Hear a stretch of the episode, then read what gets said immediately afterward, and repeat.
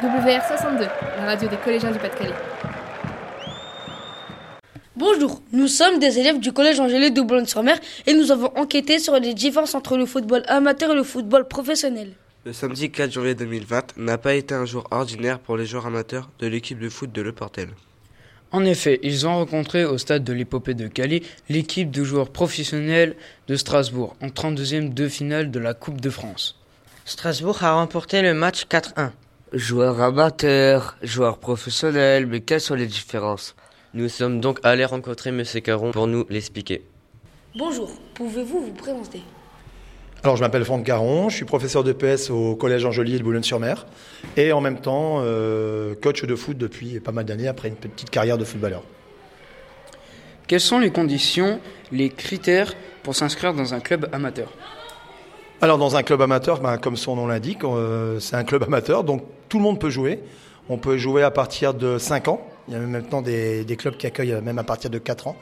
Et puis ben après voilà, c'est un peu comme dans tous les dans toutes les activités, basket, hand, c'est-à-dire que les clubs vous accueillent. Euh, il suffit juste de prendre une licence et puis d'intégrer des notamment une école, ce qu'on appelle une école de football au départ. Quelles sont les qualités que l'on doit obtenir pour atteindre l'équipe première en amateur? Alors, pour atteindre une équipe première en amateur, ben déjà, il faut euh, travailler pendant toute. Euh, quand j'y travailler, c'est du plaisir, mais il y a du travail aussi. Il faut bien bosser sur toutes les équipes de jeunes.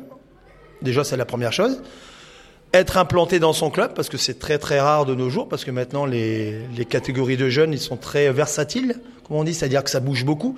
C'est-à-dire qu'on n'hésite pas à changer de club dès qu'on ne joue pas dans l'équipe.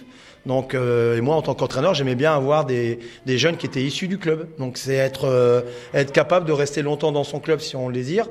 Et après, on en parlera plus tard, mais euh, à part si on est sollicité par une équipe qui bien sûr de niveau supérieur. Mais déjà, c'est bien travailler, puis pourquoi pas représenter son club dignement en restant très longtemps. Combien y a-t-il en général de joueurs amateurs en équipe première n'étant pas obligés de travailler pour vivre de leur passion?